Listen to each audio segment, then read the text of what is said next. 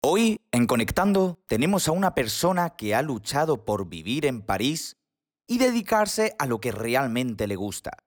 Creador de contenido en YouTube con más de 50.000 seguidores y cerca de las 5 millones de visualizaciones. Uno de los fotógrafos hispanohablantes más importantes e influyentes en París. Un apasionado del amor. Samuel Escribano.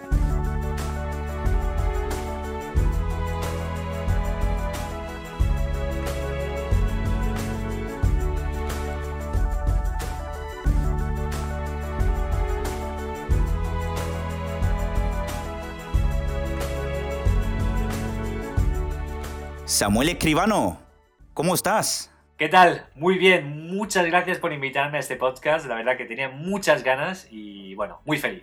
Nosotros nos conocemos de hace muchísimos años y todo gracias a la plataforma de YouTube, ¿verdad, Samuel? Exacto, hace, hace casi siete años ya. Siete años, tío. Eh, se dice muy pronto, ¿eh? Pero ha llovido, ¿eh? Desde entonces. Pues sí, mira, ah, tú me estás viendo por la cámara, ya creo que puedes ver las canas que me han salido en la barba, sí, sí.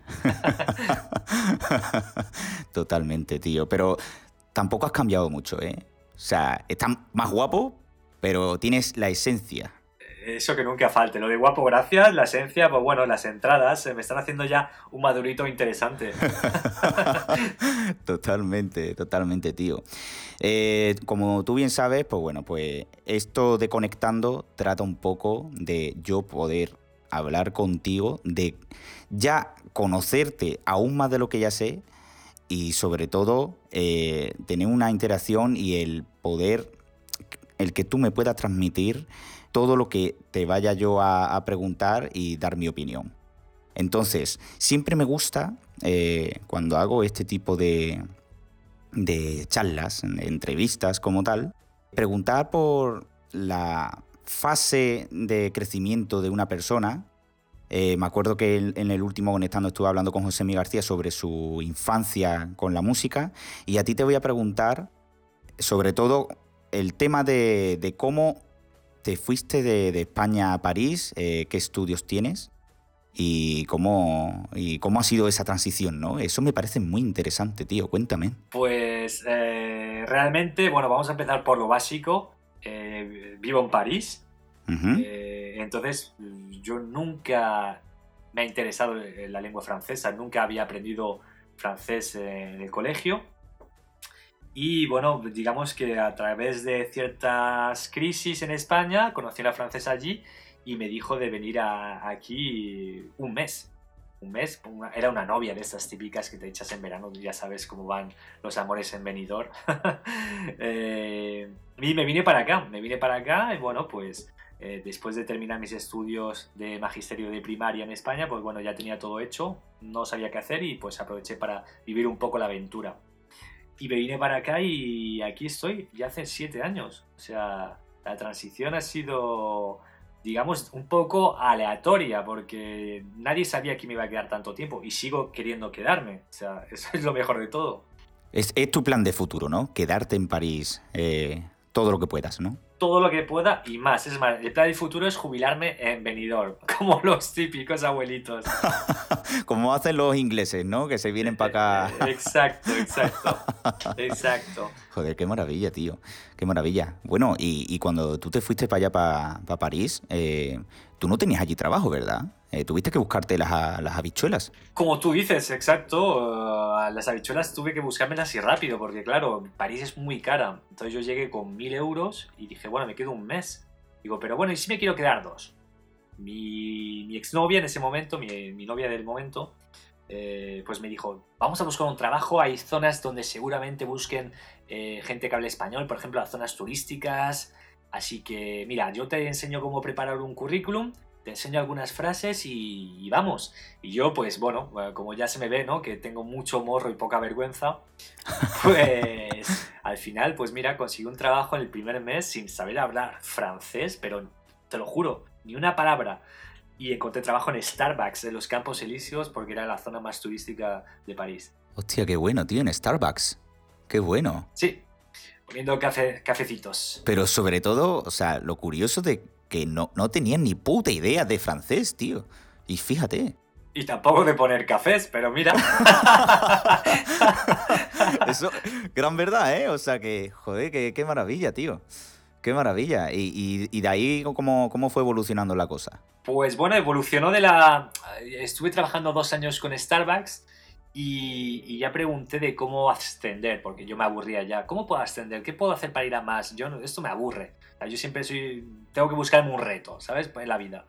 Y bueno, me explicaron cómo, cómo ascender y todo eso. Ascendí, me, eh, en, el año y medio ya era formador, o sea, la gente que entraba nueva yo la formaba y sin apenas hablar francés, o sea, imagínate cómo me, me desenvolvía.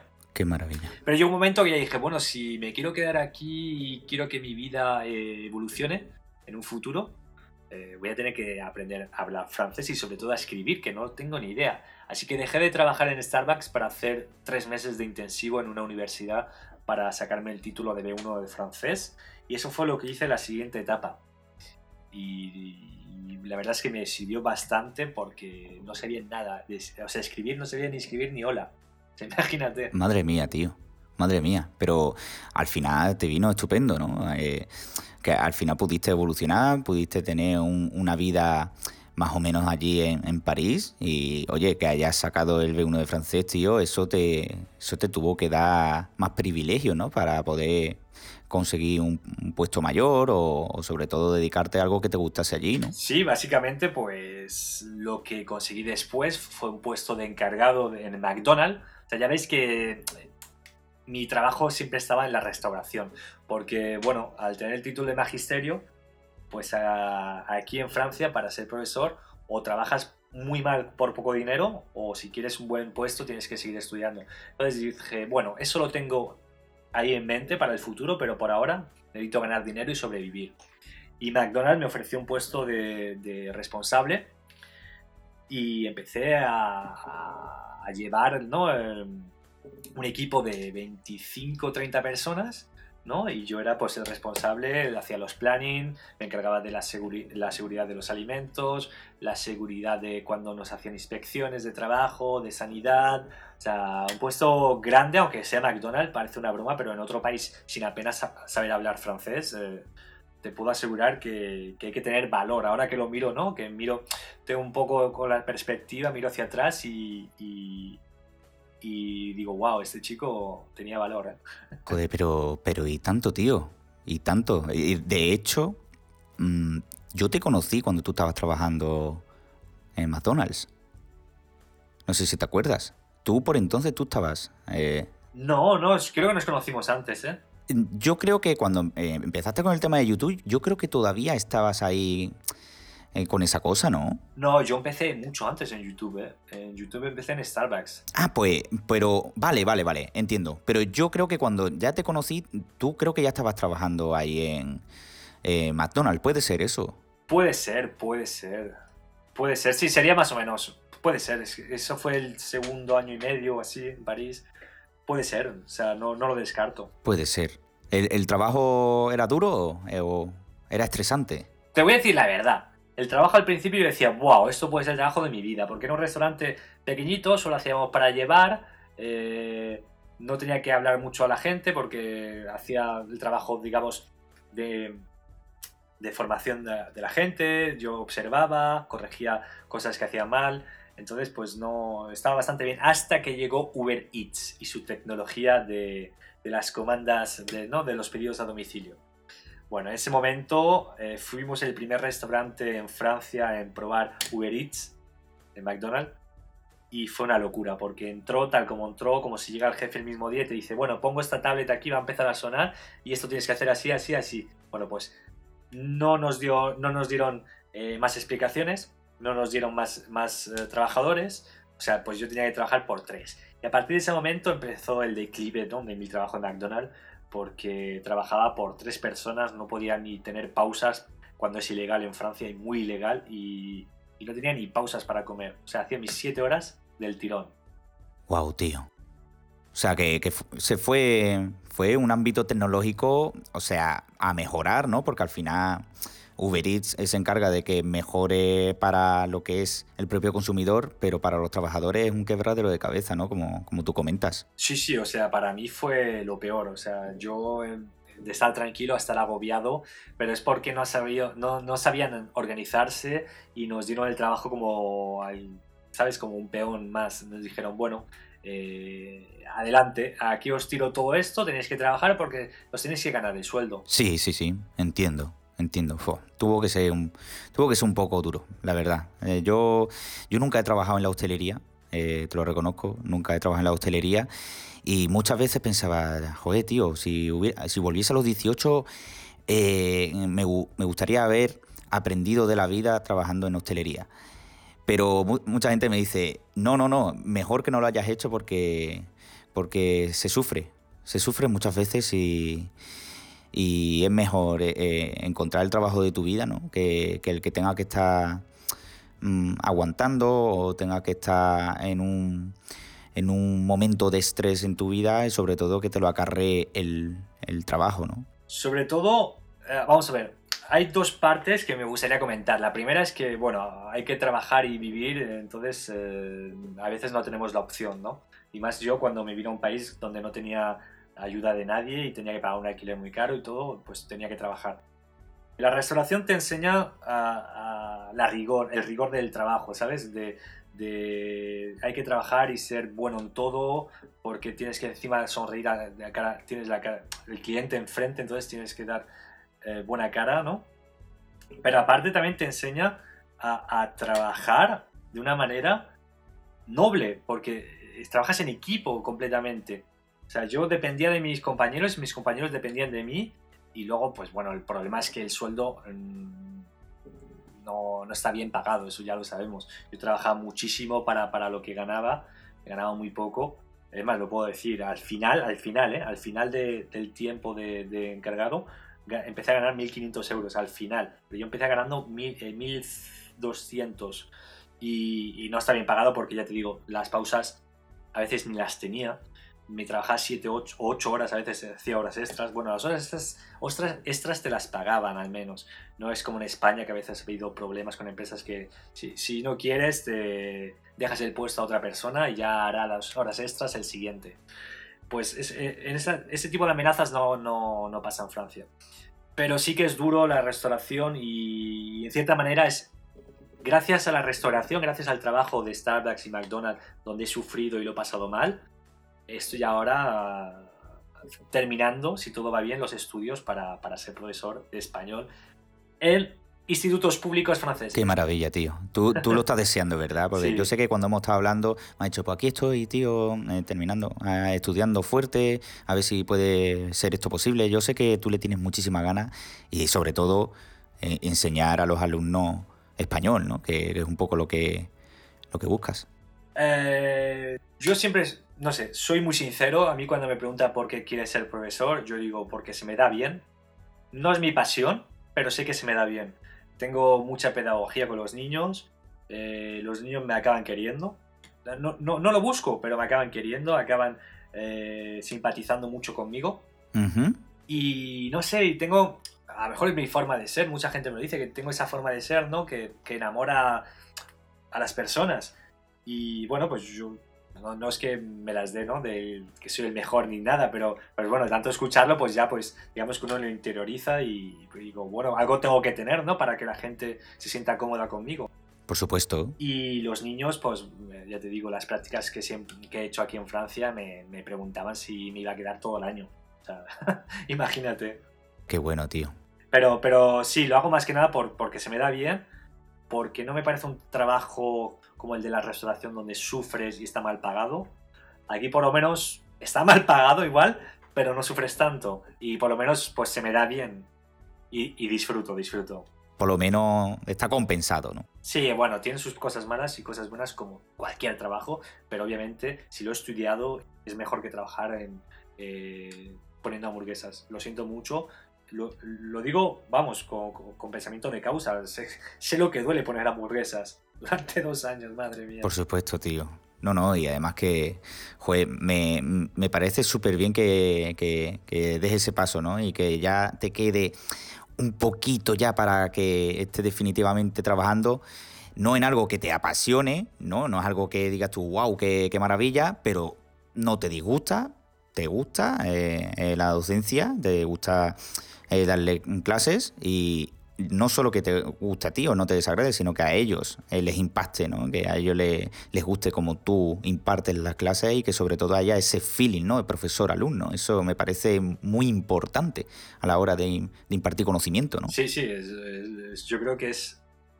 Mira, te voy a poner el ejemplo. En mi universidad hay mucha gente mejor preparada que yo, muchísimo mejor preparada, con conocimientos que tú dices, madre mía, que, yo no tengo ni la mitad de los conocimientos que esta persona. Pero luego a la hora de dar clase no tienen esa personalidad. Entonces, ¿de qué te sirven los conocimientos si no llegas a transmitirlos? Totalmente. Yo creo que ha quedado bastante claro. Necesitas un poco de todo. Un poco de todo. No puedes ser muy bueno en una cosa y malo en otra. El profesor, la verdad, que debe, tiene que ser bueno en todo, realmente. En todo. Y por eso pienso también está mal pagado. Estoy de acuerdo contigo y además mm, comparto tus pensamientos porque yo eh, he estado durante unos cuantos años dando clases particulares por mi cuenta eh, a gente de universidad, de grado medio superior, sobre todo enfocado a, mi estudio, ¿no? a ingeniería informática. ¿no? Y, yo a lo mejor no puedo ser, no soy el más listo, pero sé las cosas que tengo que impartir y lo bueno, que es una de las cualidades que, me considero, no como tú dices, por alardear ni nada, sino porque, mm, no es que no me haya funcionado una vez, me ha funcionado muchas veces con muchísimos alumnos que le, que le he impartido yo clases particulares y es la forma de transmitir y de que se le meta en la cabeza las ideas y que después lo demuestren y que después aprueben. ¿Sabes? Y eso pues cuando te vienen y te dicen, tío, que ha aprobado con notable, que, ha aprobado eh, esta asignatura, muchísimas gracias, demás. A mí se me queda una sonrisa en la cara, tío. Y digo, joder, qué, maravilla, tío. Ya no, ya no por el dinero, porque eso ya es, eso es algo que no comentar. Pero sobre todo la satisfacción que tú tienes, tío, por, por hacer bien tu trabajo, ¿no? Y sobre todo en docencia. Me parece eso mágico, la verdad.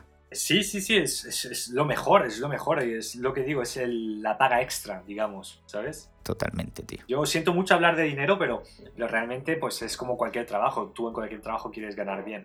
Luego tienes sus, sus, puntos positivos y los negativos, y ese es un buen punto positivo lo que acabas de decir, que los alumnos eh, hayan aprendido gracias a ti y hayan avanzado gracias a ti. Luego te, te, vamos, te, llena por dentro, ¿eh? de orgullo y satisfacción, como diría alguien que yo me sé.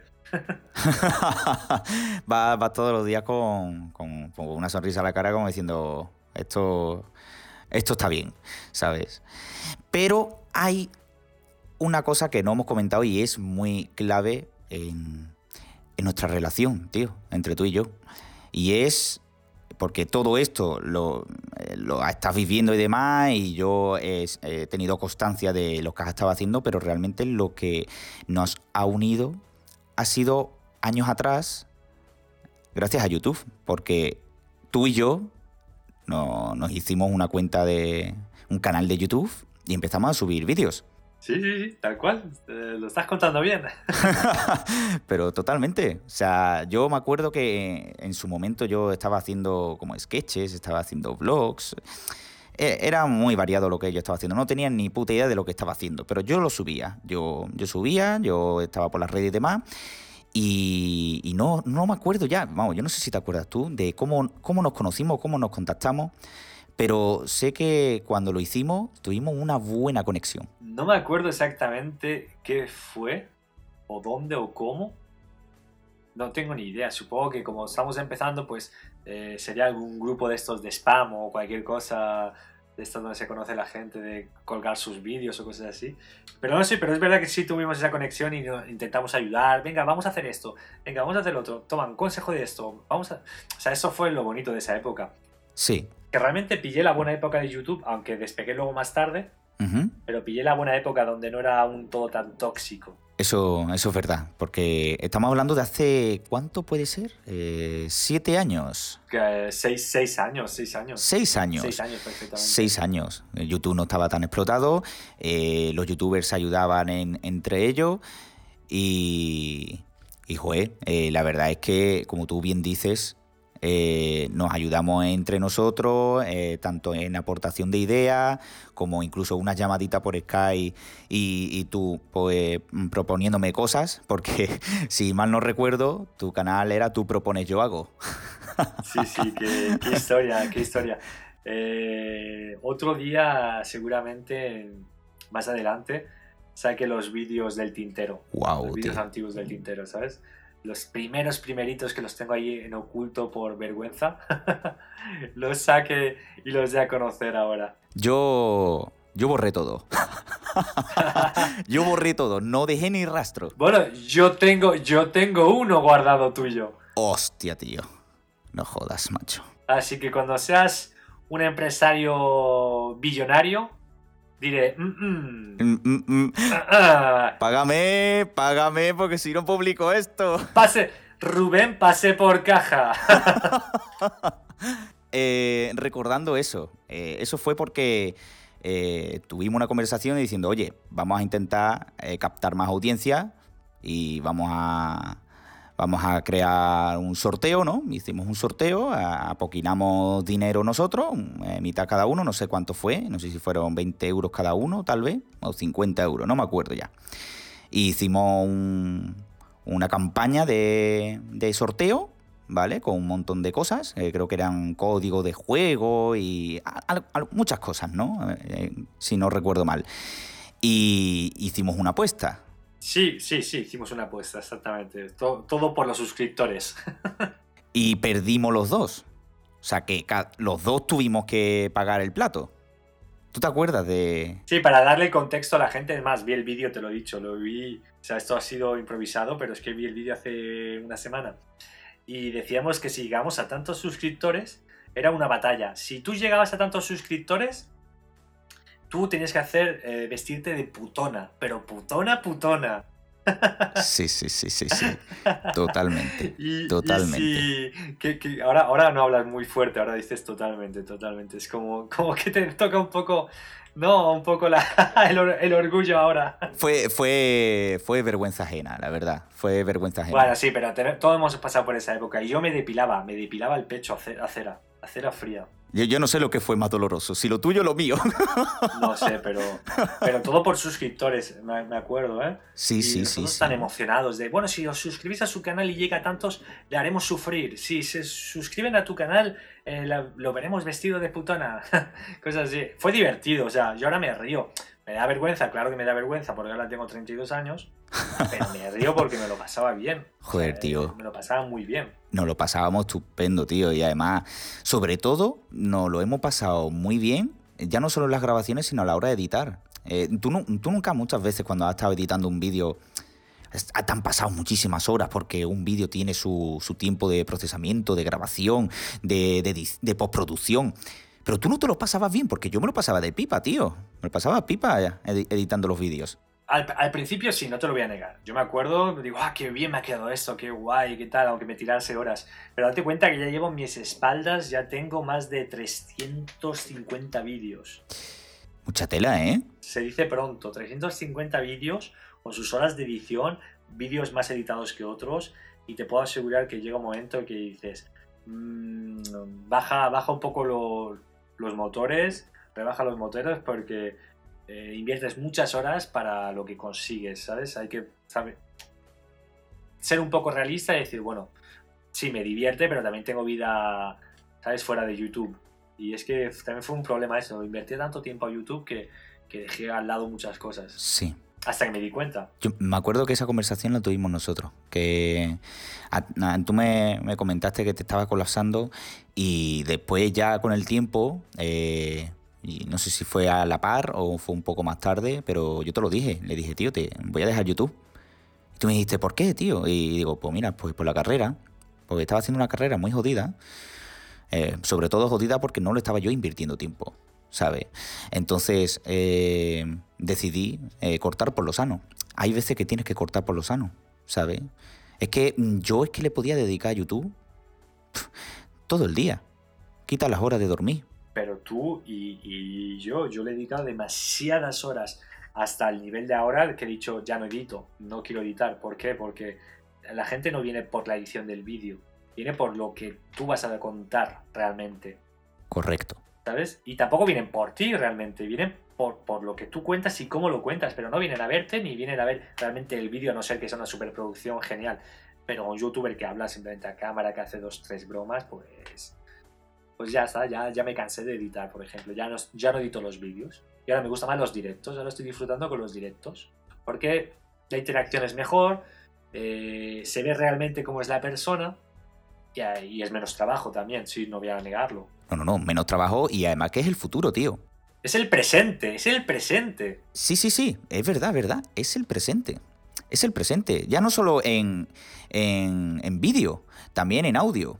Porque, mm, bueno, yo no sé si tú lo sabes, pero ahora el tema del podcasting también se está llevando al directo. En vivo y en directo, con aplicaciones como, como Clubhouse. Es que, es que te puedo asegurar que, la esencia del directo no la tiene ningún. El mejor vídeo. O sea, que la gente pueda interactuar, que, te pueda decir comentarios al momento, que tú puedas responder. Eh, hace. no sé.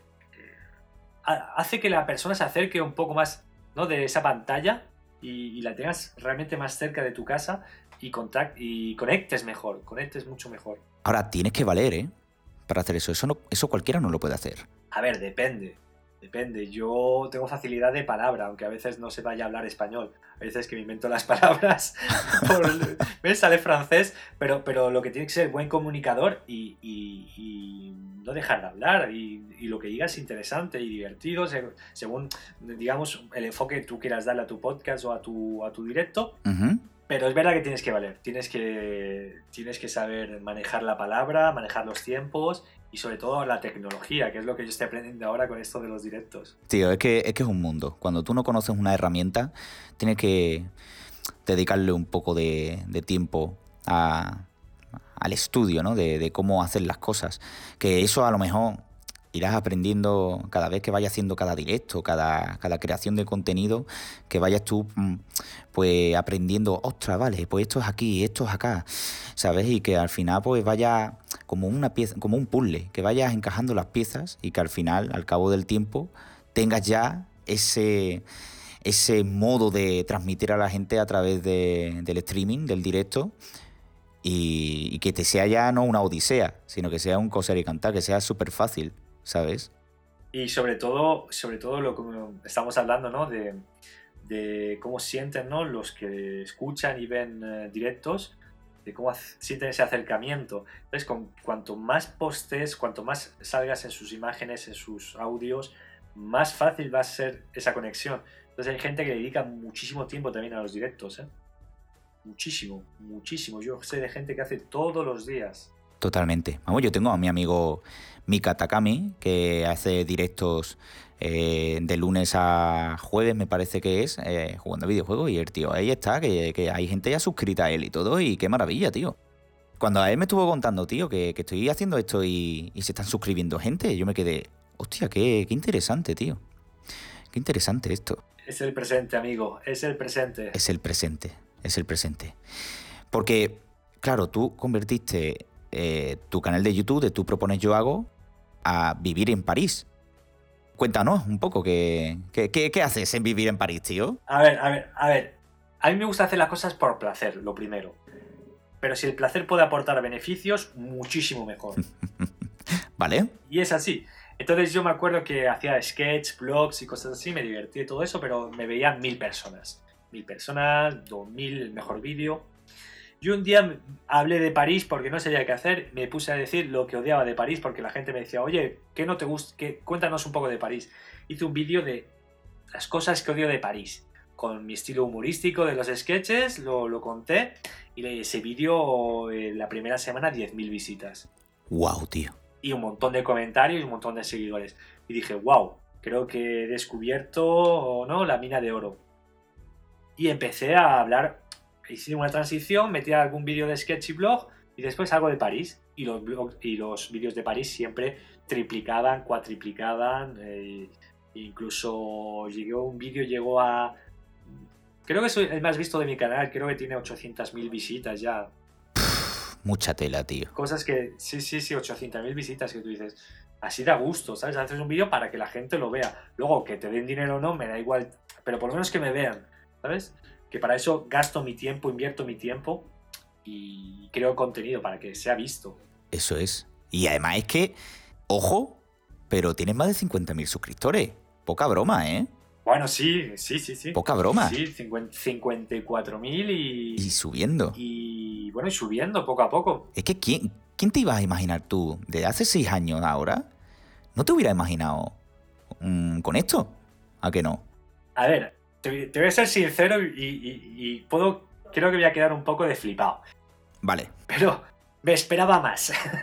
vale. Sí, sí. Me esperaba más porque invertía tanto tiempo, tenía tanta ilusión y, pensaba que mi contenido era tan bueno. Y dije, yo, de aquí a tanto tiempo, 100.000. Que no he llegado porque también he tenido parones, porque luego, pues bueno, la, universidad, pues los estudios, la vida normal, vida normal, porque la vida ficticia es la de YouTube, pues me, me esperaba mucho más, pero bueno, estoy contento porque gracias a YouTube mis vídeos han salido en los periódicos españoles, franceses, en la televisión, he hecho vídeos con, con mis youtubers favoritos, videópatas, eh, he podido viajar gratis, tener, he ganado dinero con YouTube y ahora, gracias a YouTube, fundé mi empresa de fotografía, que eso también es importante. Aproveché el tirón, la publicidad de París para abrir una empresa de fotografía y, antes del COVID vivía de ello. Eso, eso te iba a comentar yo, tío, el tema de fotografía. Eso me, quedé roto cuando, cuando mm, retomamos el contacto que te vi ahí con, con la fotografía y digo, hostia, tío. Eh, ¿cómo, ¿cómo, es eso, tío? Eh, ¿Qué transiciones de, de hacer vídeo en YouTube? Bueno, y que sigas haciendo, pero encima complementando y crear tu, propia empresa de fotografía. Eso, eso me quedó roto, tío. Pues, pues tal cual, porque lo que te digo, me gusta hacer las cosas como hobby, pero si puedo sacarle pasta, mejor. Es que es así. si ahora mismo yo pudiera sacarle pasta a esto que me gusta, que es la intención más adelante sacar dinero haciendo esto. Hombre, por supuesto. Genial. Si no puedo, pues no puedo. A lo mejor un día me canso y digo, bueno, pues como no debo nada a nadie, paro. Pero ahora me, me gusta y quiero hacer esto. Pero pues bueno, la gente veía, yo subía fotos en Instagram de, fotos de París, de, no sé, con mi móvil y me decían, ay, qué foto tan bonita, qué foto tan bonita. Yo tenía 800, 900 seguidores en Instagram. Y una vez una chica me preguntó, oye, ¿me harías una sesión de fotos a mí y a mi novio? Digo, bueno, sí, te puedo hacer una sesión de fotos, tengo una camarita y, bueno, pero, pero así como... Como el que no quiere la cosa. Dice, bueno, luego te doy 20, 30 euros, ¿sabes? Por, para yo tener fotos porque no quiero fotos con el móvil. Pero yo te la hago, yo te la hago. Y empezó así la broma poco a poco, poco a poco, y la gente me iba pidiendo hasta que dije yo, otra mina de oro, aquí hay negocio. Entonces me metí en una formación de fotografía, miré muchos tutoriales, fui practicando muchísimo, yo he practicado muchísimo muchísimo y he visto muchísimos tutoriales y, he tenido cuatro o cinco formaciones buenas y hasta ahora, hasta este año antes de, bueno, el año pasado antes del COVID, pues trabajando muchísimo y muy bien y siendo unos, yo creo que lo puedo decir, uno de los referentes hispanos como fotógrafo en París, ¿eh? uno de los referentes. Qué maravilla, tío, qué maravilla. O sea, es que cómo cómo ha llevado cosas que te encantan, como es la creación de contenido, en YouTube y aplicarlo también a la fotografía para poder crear lo que es tu propia empresa y encima sacarle pasta, como tú dices. O sea, al final son, tus eh, son tus dos modelos de negocio que encima las has podido converger de aquella manera y, y como tú dices, una mina de oro. Y, y joder, yo cuando, cuando estuve analizando un poco tu situación y demás, digo, es que el tío es un cabrón. Gracias. Con perdón, pero es un cabrón, un cabronazo. Gracias. Pero, pero en plan, ole tú. Ole tú por todo lo que has vivido, por todo lo que has experimentado en la vida, cómo has sacado adelante todo y cómo lo estás haciendo, tío. Y encima con toda plena pandemia, que estés tú ahí luchando. Eso me parece maravilloso, tío. Me parece una lucha. Es una lucha diaria y sobre todo que te apasione y que por lo menos no solo te dé de comer, sino que más. Acabas de definir una de las frases, acabas de decir, perdona, una de las frases que, que, yo uso para responder a la pregunta de ¿por qué te gusta París? ¿Por qué te gusta París? Y yo digo siempre porque París para mí es una lucha, es una aventura. Es, tú te levantas un día y es un día que empieza desde cero. En España no tenía esa sensación, yo dejaba pasar los días y aquí es como hay que hacer esto, quiero hacer esto, quiero hacer lo otro, es una aventura aquí. Y yo creo que es eso lo que me apasiona, ¿no? De París, más que la Torre Eiffel, eh, eh, la baguette, el croissant y todo eso, ¿no? Es como es, esa lucha, esa aventura, y es lo que me tiene drogado, ¿no? Esta ciudad, yo creo.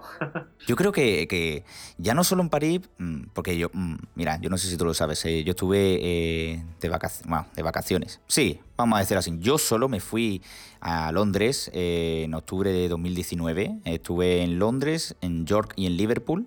En Londres tenía conocido y demás, en el que me pude quedar que eso lo agradeceré con todo el cariño del mundo toda la vida. Y para mí mm, fue una lucha. Una lucha, tío. Eh, una maravilla.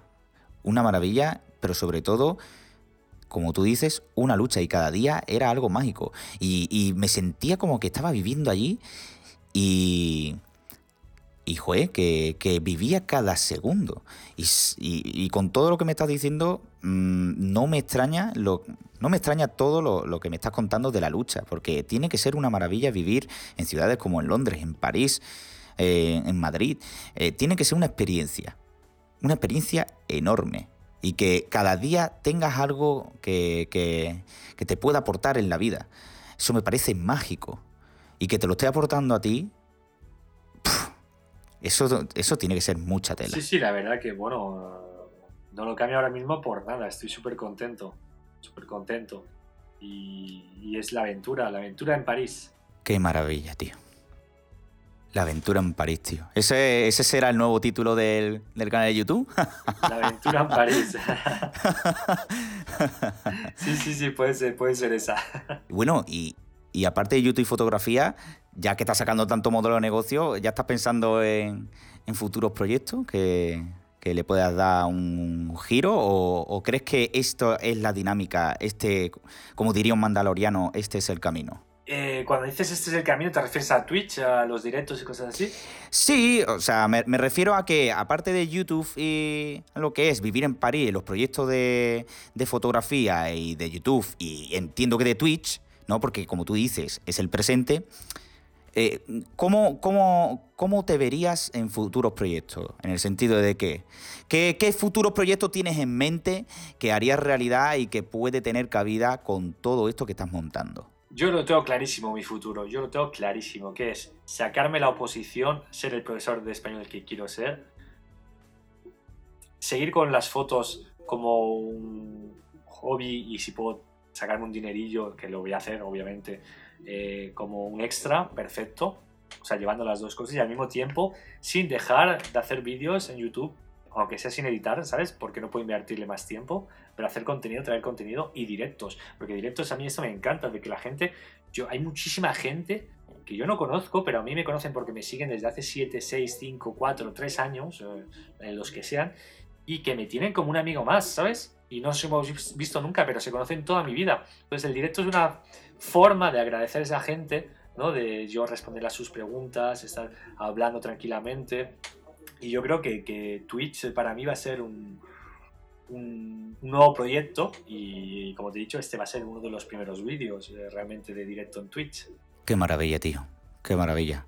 Pues me parece, me parece perfecto eh, los planes de futuro que tienes y sobre todo aprovechar esta plataforma para poder ya no solo darte más a conocer, sino, como tú dices, acercarte más a tus seguidores y sobre todo que lleves eh, el proyecto YouTube y, y, tu empresa de fotografía, me parece una maravilla. Te digo una cosa, cuando vaya para París con mi, con mi novia, tenemos que quedar, sea para un café, sea para una sesión, que también mi, mi novia es fotógrafa, pero sobre todo para vernos, recordar estos momentos y disfrutar. Y si por entonces nos podemos dar un abrazo, un abrazo no, dos. Pues un placer, obviamente, que si venís aquí, si vais a venir, eh, nos vamos a ver. Y no dos, tres. Eso quería yo escuchar. Samuel, tío, mm, muchísimas gracias por este conectando, porque de alguna manera eh, me he imaginado en tu lugar y he vivido mm, como un aire fresco, rápido, he vivido un poco todo lo que eh, has experimentado desde, bueno, desde que te fuiste a París hasta el día de hoy. Y eso, mm, eso es complicado, ¿eh? De transmitir y que tú lo hayas podido hacer, tanto en directo en Twitch, con los que te estén escuchando, como mis seguidores del podcast, eso, eso no es magia, eso es algo, algo de, de las galaxias, como diría yo, algo ajeno, algo, algo, es algo. Y muchísimas gracias de verdad, porque sin ti esto nunca hubiese pasado. Gracias a ti, la verdad, un placer enorme. Pues Samuel, estamos en contacto y seguiremos dándonos la brasa tú y yo, por supuesto, como siempre hacemos, pero sobre todo que te vaya bien en París y que viva, vivas y viva, pues hasta que te vaya venido. Ay, a jubilarme, al solecito. Un abrazo, tío, enorme y cuídate. Muchas gracias. Hasta luego. Hasta luego.